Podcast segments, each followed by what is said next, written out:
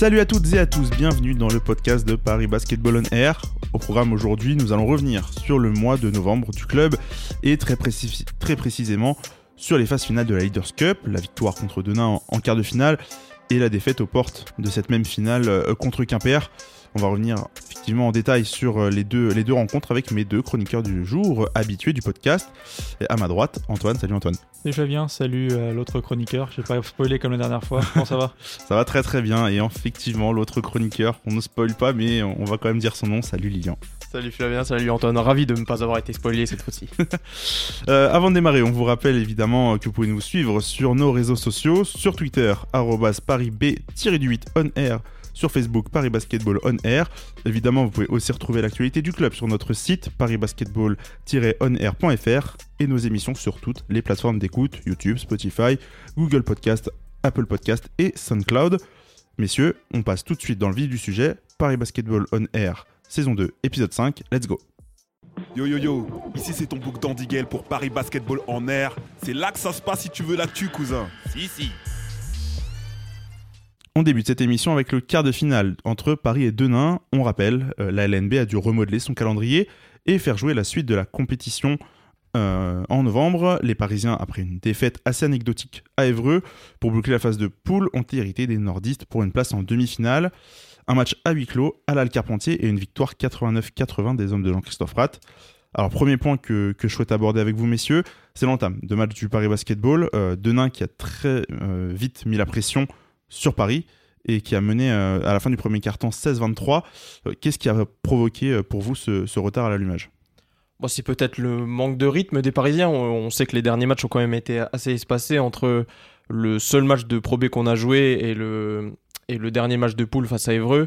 Donc, il y avait une dizaine de jours entre chacun de ces matchs, donc il y a peut-être eu une différence de rythme. Mais on a été surpris parce que Paris, sur les quelques matchs qu'on avait vus du début de la saison, nous avait habitués à mieux débuter ces matchs, contrairement à la saison dernière. Donc c'était un peu étonnant mais on pouvait mettre cette, euh, on va dire cette absence de rythme. C'est vrai qu'on semblait, il y a aussi le huis clos qui a joué certainement. On sentait les joueurs un peu déboussolés par le, par justement le, silence ambiant. Donc euh, le manque de rythme et le huis clos, je, je, pense, participer à ce début de match un peu compliqué où les paires de balles sont multipliées, les systèmes n'ont pas forcément été très bien aboutis au début. Donc euh, je vais mettre le début de match, on va dire entre guillemets raté des Parisiens parce qu'ils sont après bien rattrapés. Et euh, euh, Antoine, toi, euh, qu'est-ce que tu as pensé de ce, premier carton des Parisiens? On les a vus notamment assez en difficulté à l'intérieur. Oui, vraiment, vraiment difficulté à l'intérieur parce qu'en face, il y a une grosse domination dans la raquette et Zata qui joue bien au large via des pick and pop et KMB qui est un intérieur assez technique. Ça a vraiment surpris Kamagaté notamment, et puis après qui va se reprendre, on va en parler. Et c'est aussi cet acharnement qu'avaient les Parisiens à justement rentrer à l'intérieur là où ça marchait pas. On a vu beaucoup de fois Nobel, beaucoup de fois Gauthier Denis rentrer à l'intérieur pour essayer de scorer, d'obtenir une faute et ça marchait pas. Il y avait beaucoup plus d'intensité du côté des nordistes, même s'ils étaient euh, diminués, parce qu'il y avait beaucoup de, joueurs absents en raison du, coronavirus. Et pour l'après, euh, après, ça s'est remis sur des bons, bons rails, mais ça a vraiment mal débuté. Ouais, euh, est-ce que aussi, tu le disais, Lilian, la, la le, le, huis clos, peut-être la configuration de la salle un peu spéciale pour, pour l'événement qui a peut-être pu déstabiliser, en tout cas, sur le début, le Paris Basketball? Ouais, c'est ça, il y a l'environnement qui a un tout petit peu changé, et au final, Denain est venu avec le avec le couteau entre les dents. Ils sont venus avec un effectif réduit, donc ils se sont dit qu'il fallait débuter tambour battant, et notamment en ferraillant à l'intérieur, là où c'est les grosses forces de, cette équipe. Donc c'est ce qu'ils ont fait, et, Paris a su inverser la tendance au fil du match à l'intérieur, mais c'est aussi surtout parce qu'il y a eu une, crise d'adresse vers la fin de la première mi-temps qui a surtout permis aux Parisiens de leur permettre de recoller, et c'est ça qui a après permis aux Parisiens de se lancer pour la seconde période et, réussir au final à dominer Denain. Justement, tu, parles de, la fin de première mi-temps, notamment ce deuxième carton où Paris est, vraiment revenu dans, sa rencontre. On a vu aussi que ça a commencé un peu à, la, tendance à, l'intérieur commençait un peu à, se changer de, côté. Pour vous, est-ce que ça a été euh, déjà dominant sur la, sur la première mi-temps ou euh, qu'est-ce qui vraiment été marquant pour que Paris puisse revenir euh, à, hauteur? La fatigue des, des Donésiens qui s'est vraiment fait ressentir de plus en plus, la montée en puissance de Kamagaté qui a poussé KMB et Zata encore une fois a provoqué des fautes. un KMB il fait 5 fautes, donc c'est fini. Et Zata il en provoque 4, donc dans les rotations, dans les. Il en fait 4. Il en fait 4, il en, il en fait 4, pardon, il, euh, il en provoque pas 4. Et euh, ça, ça a bousculé les rotations de Rémi Valin, qui a eu beaucoup de mal à, faire tourner son équipe, sachant qu'en plus, à la main, il n'y avait que Armand Mansa qui pouvait, euh, qui pouvait créer. Donc une équipe qui se fatigue, une équipe qui n'arrive plus à, se remet pas du tout en question offensivement face à une défense parisienne qui se durcit. Donc au final, y a, comme l'a dit euh, Lilian, il y a une flopée de ratés du côté de Denain et Paris a été beaucoup plus efficace euh, collectivement. Ouais, Armand Mensa, tu le disais, qui, qui, était titulaire, qui est normalement le troisième meneur de, de, cette équipe, qui à la mi-temps avait déjà perdu 7 ballons. Euh, donc euh, Lilian, euh, comment est-ce que justement cet axe sur, sur ce, ce, meneur, la manière dont Paris a défendu sur lui déjà en première mi-temps et même après, est-ce que ça a été vraiment un point clé pour gagner ce match? Bah oui, évidemment, et ça a poussé Denain à jouer sur ses forces qui étaient sur le secteur intérieur, avec notamment Scara qui sort un, un énorme match, mais en plus, il le savait Paris, donc du coup ils ont mis une énorme pression, ils faisaient de la presse tout terrain sur quasiment toutes les positions. Et c'est sûr, quand tu as l'habitude de. Quand un meneur qui n'a pas l'habitude d'avoir autant de minutes, euh, jouer quasiment euh, 30 minutes et avoir une telle pression sur un match à enjeu en plus, c'était pas n'importe quel match, c'était pas forcément un, match de championnat anecdotique. Donc euh, c'était pas évident. Et après, on va en parler, mais sur la seconde mi-temps, Paris a vraiment appuyé sur l'intérieur et a repris l'avantage dans ce secteur. justement, tu parles de, l'intérieur, mais c'est vraiment ce qui, a, ce qui a permis à Paris de, de, prendre, de faire la différence en, en deuxième mi-temps euh, oui, clairement, euh, Kamagaté était incroyable. Et euh, Dustin Sleva aussi, qui a inscrit 11 de ses 14 points dans la rencontre en seconde mi-temps. Que des points, ce, ce, soit à mi-distance ou en tenant des fautes et en, concluant par des lancers francs. Ouais, Ismaël Kamagaté, vraiment, pour le coup, bah, qui a été élu homme du match assez, facilement avec, avec 15 points et 9 rebonds, mais notamment, il était à 2 points et 2 rebonds à la mi-temps. C'est vraiment un gros réveil qui montre aussi ce, cette, euh, ce, le changement dans cette tendance entre, euh, entre la, la, capacité à être fort à l'intérieur côté Paris. Et puis on a vraiment senti que c'était une, euh, une directive du coach de vraiment appuyer à l'intérieur, que ce soit Sleva avec ses post-up, que ce soit même Nobel qui a provoqué 6 fautes, je crois, dans, dans le troisième carton, ouais, qui faisait uniquement driver, qui n'a pris aucun shoot, mais qui ne faisait que driver et du coup aller, pouvait aller sur la ligne. Et tous ces efforts répétés vers l'intérieur, et bah après sur la fin, du troisième quart-temps et également sur le début du quatrième quart, ça a libéré de gros espaces et Paris a vraiment pu se détacher à ce moment-là en, en, en, obtenant des tirs extérieurs et ils les ont mis notamment par Ezedine, notamment par euh, Gauthier Denis qui a une belle réussite sur le match. Donc euh, vraiment un, plan de jeu bien respecté et, puis euh, le fait, comme on l'a dit, ça a fatigué Denain et en, plus d'avoir déjà des problèmes de faute, ça, tout ça a concouru au, fait que Paris se détache en début de quatrième quart-temps. Ouais, Paris qui a, qui a tiré 29 lancers francs sur la rencontre, ce qui montre aussi déjà côté parisien, cette capacité à aller chercher des fautes, mais aussi côté de Nain, du coup, ce, problème euh, à, défendre en fait sur les sur les Parisiens tout au long de la rencontre. Petit à petit, ils sont ils sont enlisés et, euh, ils avaient plus de solution euh, pour tenir face à Paris. Non, t'as bien un petit David Scara qui a été bon dans la rencontre, qui essaie de se battre, mais comme l'a dit Jean-Christophe Pras, c'est un joueur qui joue pour lui. On sentait le, Croate vraiment frustré. Ben, en plus, quand on a huis clos, on l'entend. Le joueur il râlait. Il obtenait pas mal de fautes, il obtenait pas mal de lancers, il avait son tir mi-distance qui était assez redoutable mais il était beaucoup trop seul, on peut le voir même après. Euh, en termes de spacing, Denain, c'est 5 sur 21 à 3 points, donc il n'y avait vraiment aucune solution, et même quand il y en avait une, une petite, ça rentrait plus. Quoi. Euh... Ouais, puis, et euh... tu l'as noté, Flavien, il y a 29 lancers francs, mais surtout il y en a 23 inscrits, et on va voir que par rapport à la suite, c'est ce qui euh, fait la différence. Le, face à Denain, Paris a mis ses lancers francs et ça a fait la différence. Ouais, donc clairement, ça, bah, on n'a pas vu forcément Paris vraiment prendre le large dans cette rencontre. C'est ça que, que j'ai noté. au fur et à mesure, c'était un travail. Ça au fur et à mesure, mais même à, à, les 5 minutes de la fin du match, on n'était pas persuadé que Paris allait l'emporter. Et c'était peut-être ça aussi qui, qui montrait que Denain était quand même un adversaire redoutable à, à affronter ce jour-là. Euh, eh bien, messieurs, on va, on va, euh, on va enchaîner avec la, la demi-finale contre Quimper, un match euh, au sommet en qui, qui s'est joué en Bretagne dans une salle qui n'a pas connu la défaite depuis septembre 2019. Alors ça, ça vous montre un peu l'exploit qui attendait le, le Paris Basketball et cet exploit, et, et ben, les Parisiens n'ont pas pu le, le faire. Euh, ils sont inclinés, 89 à 80, pour, comme le score d'ailleurs mmh. du, du, quart de finale. Alors moi, le, le premier thème que j'ai noté euh, sur cette rencontre, c'est le match euh, très compliqué qu'ont passé les, les, euh, les guards du, du, Paris Basketball. Alors je vous donne ça à l'appel, la, mais Barbic 6 d'évaluation, Franceschi 7, Bégarin 2 et Denis moins 7, alors on va en parler. Alors messieurs, pour vous, à, à quel point leurs difficultés ont, ont, pesé en fait dans la rencontre, à quel point ça a compté dans cette demi-finale? Bah, Peut-être pour aborder juste le point sur un, le match sur un point assez général, c'est que le, c'était assez drôle parce que c'était vraiment le match assez opposé face à Denain où là Paris a très bien débuté pour le coup alors que c'était à l'extérieur. C'est pas forcément évident, mais Paris a, a vraiment mis sous pression Quimper avec notamment, je sais pas ce que vous en pensez, mais une, une défense tout terrain que j'ai rarement vue, qui était vraiment très pressante. Oui. Euh, Paris a vraiment Et pris des options Très et, efficace aussi. et très efficace. C'est pour ça que Paris débute bien. Il y a eu de nombreuses interceptions qui ont donné du jus rapide. Et bon, Paris a aussi eu de la réussite euh, au début. C'est ce qui a conduit au bon début de match. Mais ouais, comme tu l'as dit, euh, sur ce match-là, c'est surtout les, les arrières qui ont souffert. Il y a Milan fait un bon début, je trouve, mais après tout le monde souffre, que ce soit dans l'adresse, dans le fait de d'essayer de se créer des tirs, euh, même rien que dans la dans la mise en place des systèmes sur demi-terrain, c'était très compliqué quand Quimper a commencé à mettre sa défense en place, notamment à partir du second quart-temps. Ouais, bah, on, on a vu euh, surtout en début de match là, les, les intérieurs de Paris, notamment euh, Sleva et, et Kamagaté, qui, qui- et même d'ailleurs euh, Nobel. Les, euh, un trio qui, qui avait marqué, je crois, les 22 ou 24 premiers points du, du, du Paris Basketball, qui faisait vraiment un- les 24 premiers points du Paris Basketball, qui faisait vraiment un, un gros travail. Oui, un très gros travail. Euh, Ismaël Kamagaté euh, repartait, est parti sur une soirée record euh, et, euh, sur les mêmes dispositions qu'il a eu contre Denain. Il a vraiment dominé cette raquette. Nobel était beaucoup plus adroit. Il sentait que le scoring était beaucoup plus pour lui sur ce match que contre Denain. Où, Et euh, il était très dans le 1 contre 1 sur ce match. Oui, Il oui. se sentait très en confiance pour prendre ses euh, pour prendre euh, ses match-up c'est- et y aller au- jusqu'au bout. C'était le Nobel dont on avait besoin, un match de playoff euh, avec un- Enfin, on attendait beaucoup de lui parce que c'est ce genre de, de joueur qui te fait gagner des, des gros matchs de, à, à haut niveau. Puisque ben, on regarde un peu Gauthier Denis, pas beaucoup d'expérience, Barbich, pas beaucoup d'expérience, Bégarin, pas beaucoup d'expérience. Je parle de ces matchs de playoff comme nous a vendu euh, Jean-Christophe Prat, euh, Mm. Flav, et euh, au final, ça. Ça, on, a- on, on voit que c'est pas, ça n'a pas été concluant, alors qu'au final, ben, un Nobel qui avait vraiment beaucoup d'expérience, il a beaucoup apporté. Puis à l'intérieur, les systèmes étaient beaucoup mieux mis en place que, sur les externes, je vois Bégarin qui a eu beaucoup, beaucoup, beaucoup de mal avec, à se créer ses shoots.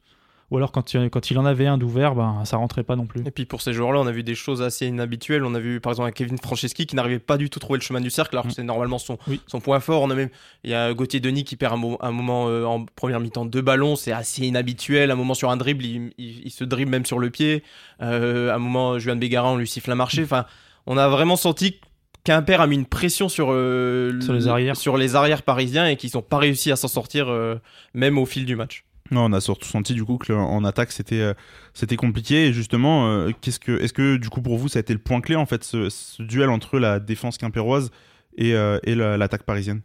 Ouais, clairement. euh, moi, je pense que c'est surtout le point clé. Dans le deuxième carton, l'é- l'écart ne se fait pas vraiment à la mi-temps, mais on, on sent que ce deuxième carton a fait très mal aux Parisiens dans la tête, qui ont marqué, je crois, un panier. Il marque un panier, c'est un ça. panier, à, le deux, reste, à deux secondes de la fin, c'est Voilà, c'est Bégarin. Le reste, Ouais. c'est des, c'est des lancers francs et ça a fait très très mal. Autant en début de match, on a pu compter, voilà, on l'a dit sur les qualités de un contre un de Nobel. Après, c'était très compliqué pour se prendre un tir. Euh, moi, je note surtout que c'est l'entrée de Jim Rabat à Quimper qui a fait la- pour moi totalement la différence en défense, qui pouvait mieux switcher, euh, mieux suivre euh, notamment les intérieurs euh, de Paris. Que par exemple le Jamaïcain euh, Ryan Reid qui est plus sur du scoring. Mais c'est vraiment ce quart. Au final, il n'y a pas beaucoup d'écart à la mi-temps, mais on sent que vraiment les Parisiens ont un peu se disent que la tâche va être dure. Et comme tu l'as dit, en plus Quimper qui n'avait pas perdu dans sa salle depuis plus d'un an, euh, la tâche s'annonçait ardue. Ouais, et du coup, ça explique un peu les, problèmes, euh, notamment euh, au niveau statistique, que les Parisiens ont eu euh, quand on voit quand fait le, comparatif. 40% au tir sur le match, 26% à 3 points, 66% en lancers francs, c'est très très faible. Et c'est des standards qui sont assez, assez rares du côté du Paris Basketball. Oui, euh, Paris Basketball provoque beaucoup de, fautes, obtient beaucoup de lancers et les, et les, rentre, euh, assez facilement normalement. Bah, on l'a vu contre Denain et comme l'avait dit, l'a dit Lilian, euh, ça s'est pas répété contre Quimper. Après, les lancers francs, je trouve que c'est vraiment des fois ce qui montre que Paris est dans sa rencontre ou pas. On a souvent des quand les, soirs où ça va pas trop pour Paris, ben on sent que sur la ligne de lancers francs c'est compliqué, notamment pour euh, par exemple euh, Juan Bégarin qui est assez irrégulier dans l'exercice. Bon, Ismaël Kamagaté, on, on peut encore le comprendre, c'est un pivot, donc on va encore lui pardonner certaines fois où, il se trouve au lancer franc, mais c'est un peu la, constante de Paris. Si Paris va bien au lancer franc, et ben souvent ça se passe bien pour le- l'issue finale du match. Après, c'est surtout la jeunesse qui a pas rentré ses lancers parce que Nobel, il, est- il les rentre quasiment tous. hein. Ah ouais, non, Nobel, c'est- il est- alors, Nobel, il est à 11 sur 13. Alors, je trouve- vous trouve très difficile avec Kamagaté qui est à 7 sur 9, ce qui, je pense, est de loin sa meilleure marque au lancer franc.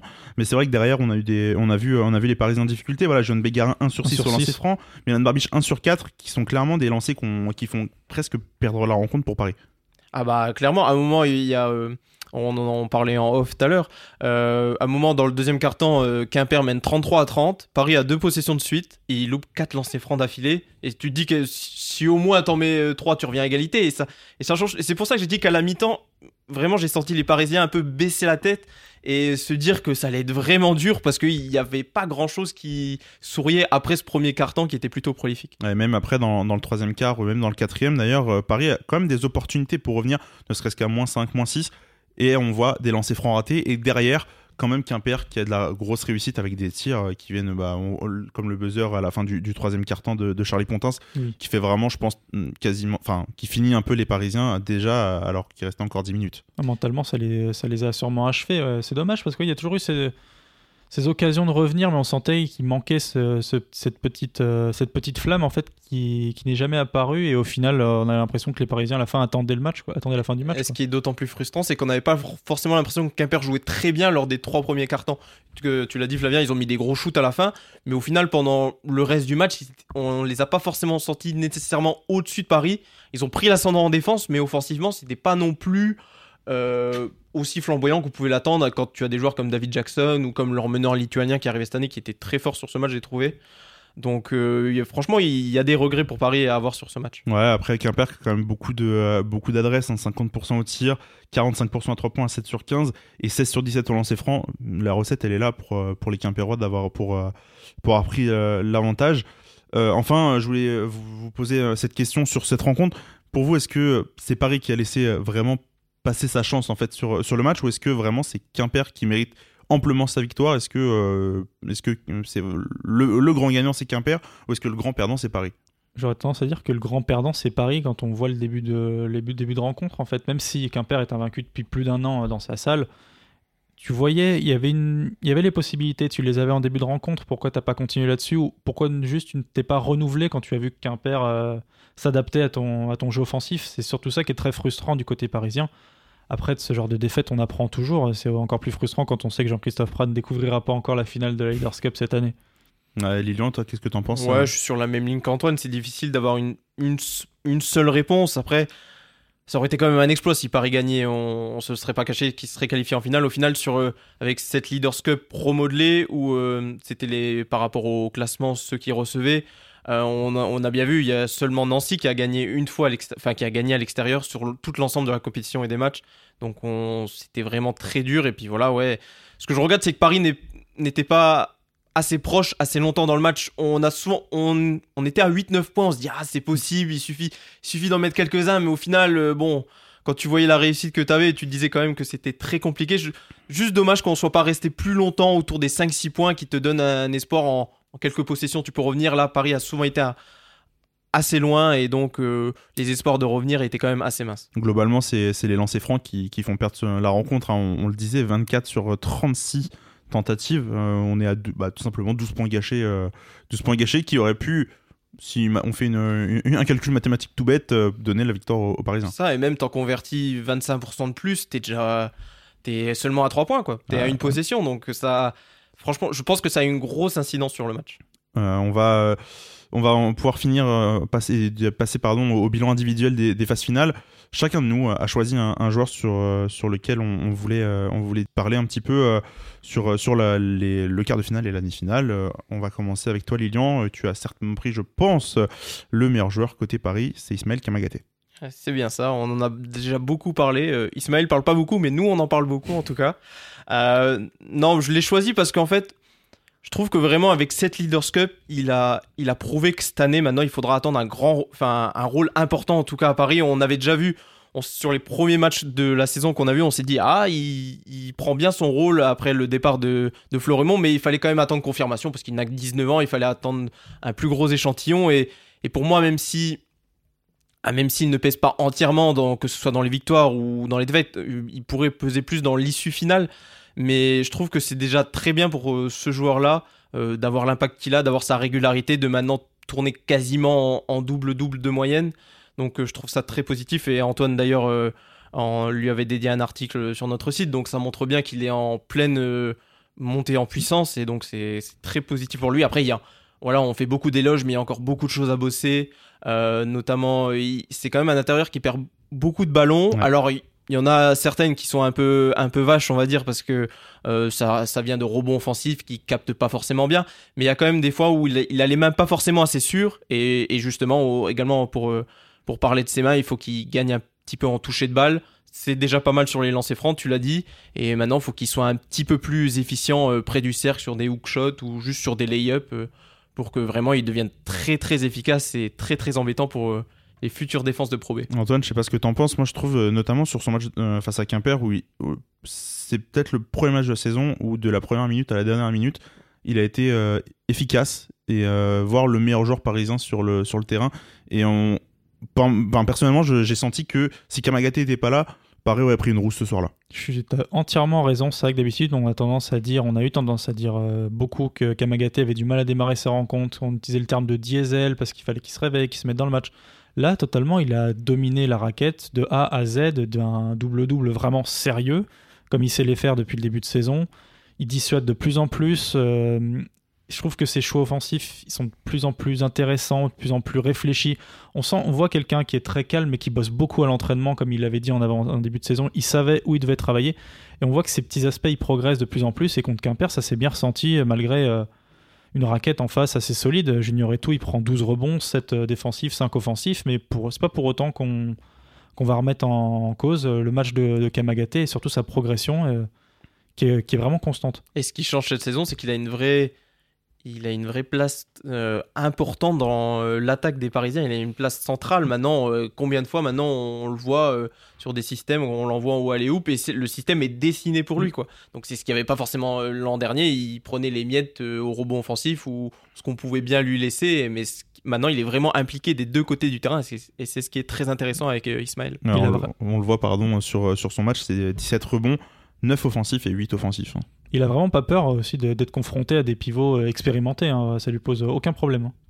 Antoine, on va passer à, à ton joueur. Toi, tu as choisi de te concentrer sur, sur Gauthier Denis, qu'on a vu bien à la peine en demi-finale. Bah, c'est une phase, une phase finale euh, en demi-teinte pour Gauthier Denis, un quart euh, parfait, hein, 17 points, 3 passes, 3 rebonds, une bonne défense, des shoots euh, vraiment assassins comme il sait les faire. Il a 19 d'évaluation, c'est la deuxième évaluation parisienne sur la rencontre.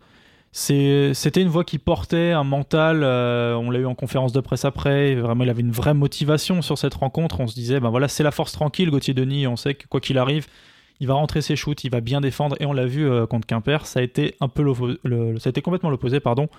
Euh, beaucoup, beaucoup de frustration, moins de bonnes situations de tir, mais bon, ça c'est un peu global sur les lignes arrière, on en a parlé. On n'est pas habitué de le voir comme ça, il est à moins 7 d'éval, il a 0 sur 8 euh, au shoot, donc ils ont 0 sur 5 à 3 points. C'est un petit peu. on n'est vraiment pas habitué à voir ça de, chez Gauthier Denis. C'est pour ça que je voulais parler de lui. C'est absolument pas significatif de son niveau, de ce qui va se passer cette saison. Il restera euh, une des pièces euh, primordiales de, de Prague au, Paris Basketball, mais il fallait quand même le signifier que quand la pression est quand la pression est était à son maximum contre Quimper, on l'a pas on l'a on n'a pas eu de réponse de lui. et C'est dommage. Je pense que Paris a vraiment eu besoin de lui, comme de Kevin Franceschi, mais surtout de Gauthier Denis. Lilian, je sais pas ce que t'en penses. Moi, je l'ai trouvé. Enfin, c'est peut-être euh, le match contre Quimper, le, le premier match de Gauthier Denis, où je l'ai vraiment trouvé hors sujet de A à Z. C'est-à-dire que même défensivement, où d'habitude c'est quand même un, un point où il excelle, j'ai trouvé euh, des, enfin, l- vraiment la tête dehors. Ouais, et- oui, oui, c'est c'est clair. Après, franchement, on soulève ce point, c'est parce qu'on attend de Gauthier Denis qui. Enfin, Ouais, euh, il, nous, pour il nous montre des choses euh, il complètement des différentes habituellement. Bah, c'est ça, euh, on, on lui prédit un avenir en Jeep Elite, donc euh, maintenant nos attentes, euh, comme pour les, les trois jeunes, sont, en sont augmentées. Après, ouais, voilà, faut pas lui en tenir rigueur, mais c'est tellement exceptionnel qu'on on, on a voulu en parler, mais on, on doute pas qu'au prochain match, euh, dès qu'il y en aura un, euh, il saura remonter la pente et notamment mettre des tirs à trois points. Ouais, moi j'ai choisi euh, de, de me focaliser sur Dustin Sleva. Euh, personnellement, j'ai trouvé que l'Américain euh, a rayonné sur les deux matchs euh, qui- qui, qu'il a fait. Et il rayonne aussi depuis que Kamagaté aussi s'améliore, prend du grade dans cette équipe et qu'il attire euh, beaucoup plus les défenses sur lui. Tu le disais, les systèmes qui sont dessinés un peu plus pour Kamagaté, je pense que ça aide énormément Dustin Sleva sur, euh, sur son poste 4. Euh, il, a, il disait aussi avoir pas mal bossé ses moves cet été et franchement, moi, ça je se trouve, voit. et je trouve Ça voilà se ce que voit, j'allais dire, ça se voit énormément. Euh, sa capacité à se créer des tirs au poste bas, il a un footwork qui a vraiment step up par- pour l'année dernière, ce qui était déjà vraiment euh, déjà bien installé, mais je le trouve encore plus fort maintenant. Et, euh, et aujourd'hui, il y a des situations en attaque où Paris euh, semble vraiment en difficulté pour, pour trouver un tir. Et ben on donne la balle à l'intérieur, euh, poste bas pour, pour De Sleva, et il peut se créer un tir qui est suffisamment efficace pour rentrer, pour rentrer souvent. Pour moi, il, pour moi, il fait une plutôt bonne euh, phase finale de Leaders Cup. Contre Denain, il sort un, un match à 14 points, 3 rebonds et 3 passes. Contre Quimper, c'est 15 points et 7 rebonds avec, Antoine le disait, un super début de match. Et c'est l'un des seuls, à, du coup, à, à avoir eu un, impact côté parisien. Euh, pour moi, ça méritait un focus tout simplement. euh, pour messieurs, euh, qu'est-ce que vous avez un peu pensé de ses performances? Est-ce que vous avez un petit mot à rajouter? Ouais, bon, je suis ravi que tu choisisses Dustin Silva parce que je pense que c'est l'un des joueurs un peu les plus sous-cotés de l'effectif. En, en tout cas, c'est celui dont on a le moins parlé et qui a pourtant un, un gros impact sur l'équipe. Euh, son rôle a un peu changé cette année. Il est plus maintenant euh, dans un travail à l'intérieur. L'an dernier, il revenait de sa blessure. Il était beaucoup dans le tir à trois points. Puis il y a des blessures aussi euh, dans, dans l'effectif qui font que il devient aussi. Voilà, et son rôle doit un peu changer parce que voilà, par exemple, Gary Flomont est parti, il n'y a plus forcément ce, ce point d'ancrage à l'intérieur, donc il, il le devient et c'est très appréciable. Après, voilà, comme tu le dis, son footwork, franchement, ça doit être un, un des plus beaux de Pro B parce que moi, à chaque fois, je, suis, je me dis, il nous sort un nouveau move. Il a un panel assez incroyable et c'est très intéressant parce que c'est dans un style opposé à, à, à Kamagate et en plus, il est très polyvalent. Il peut aussi bien tirer à trois points, euh, même sur son drive, il encore, on sent qu'il est vraiment affûté. Donc, euh, c'est vraiment intéressant et et ce qui est, euh, voilà, et ce qui est intéressant, c'est qu'il forme un, un- joli duo de big avec euh, mais que Jean-Christophe Pratt peut des fois mettre euh, Nobel au poste 4. Et donc, c'est très intéressant. en- Franchement, euh, Paris peut manager son équipe euh, de la fa- par rapport à son adversaire. Et pour l'instant, Sleva, peu importe l'adversaire qu'il rencontre, en tout cas, il fait des grosses performances. Antoine, qu'est-ce que tu penses un peu de, bah, de ces deux matchs déjà de Sleva, mais plus globalement de son début de saison? Son début de saison, il est vraiment, il est vraiment impressionnant. Il est vraiment très, il est polyvalent en fait, comme on, euh, comme l'a dit Lilian. Maintenant, euh, au-delà de, au-delà de son, de son driving, au-delà de son, son côté stretch fort, il joue beaucoup à l'intérieur. Bah, je vais le redire, hein, son, son footwork qui m'impressionne autant que vous, clairement. Euh, c'est aussi un joueur qui défensivement prend de l'ampleur et par la voix aussi, on le voit beaucoup discuter, beaucoup parler. On savait que l'année dernière, déjà, il parlait beaucoup avec Kamagaté. Bon, lui était sur le banc puisqu'il était blessé. On lui avait posé la question, on lui avait dit est-ce que tu veux parler un petit peu aux jeunes? Il dit voilà, Kamagaté, euh, it's my guy, je veux parler avec lui, je veux le motiver. Il a, il a un rôle de, second capitaine en fait. J'ai l'impression dans cette équipe, euh, pas retirer le brassard à Marassi ou à quiconque. Il a On va dire voilà, que c'est le capitaine taiseux, quoi, un peu. C'est plutôt voilà, dans les actes. euh, c'est ça, ou dès que l'équipe va se prendre euh, un gros run, il va, il va rebooster tout le monde, il va parler avec tout le monde. Bah, c'est un ancien, il prend son rôle d'ancien et il écoute Pratt. Et Pratt sait vraiment quoi faire de lui. On sent qu'il y a une vraie alchimie entre les deux dans le travail. Ce que j'allais dire, tu, tu- tu parles d'ancien, c'est un des, un des premiers en fait joueurs qui est arrivé au, au club et du coup ça se voit en fait qu'il est clairement habitué, à, adapté en fait à, à cette équipe et qui euh, il connaît les systèmes par cœur, il est capable de, de, de redonner des, des consignes euh, en défense et, et ça, ça a pas mal changé en fait par rapport à, à ce qu'on pouvait en voir sur les deux premières années. euh, C'était un club. stretch fort offensif euh, total. Il savait qu'il fallait qu'il progresse en défense et il le fait plutôt pas mal. Messieurs, on, va terminer cet épisode avec le calendrier à court terme du Paris Basketball. Euh, pour les infos sur la reprise du championnat, on vous donnera toutes les infos sur le site. La décision va, tomber sous, peu, mais euh, nous, on a, décidé de vous, parler du match amical déjà qui va se jouer demain après-midi, ce vendredi 27 novembre. C'est un match amical contre le Champagne Basket, un club de Jeep Elite. La rencontre sera euh, à, huis clos, non retransmise, mais elle va se jouer donc à, à 16h30. Vous aurez toutes les infos demain soir. Et euh, on va également boucler cette émission sur la fenêtre internationale car deux joueurs de l'effectif sont, euh, ont rejoint leur, sélection cette semaine. Karim Ezzedine avec le Liban et Evans Ganapamo avec la République centrafricaine. Karim Ezzedine, euh, lui, jouera les, qualifications de l'Asia Cup 2021 ce vendredi à 11h contre l'Inde et dimanche à la même heure contre l'Irak. Euh, le Liban, euh, pour le moment, qui est leader de sa poule avec deux victoires en, en deux rencontres, pourrait se qualifier définitivement pour la compétition dès dimanche. Et de son côté, Evans Ganapamo jouera les premiers matchs des qualifications pardon, de l'Afro-Basket 2021 contre la République démocratique du Congo et contre Madagascar. Messieurs, c'est ici que va s'achever cet épisode. N'hésitez pas, je vous rappelle, à vous abonner à nos réseaux sociaux, arrobas parisb-8 on air sur Twitter, Paris Basketball on air sur Facebook. Likez, partagez, n'hésitez pas à mettre des pouces bleus sur YouTube, à noter sur Apple Podcast pour faire découvrir le podcast à d'autres gens. On se retrouve au plus vite pour le prochain épisode. Merci les gars et à la prochaine.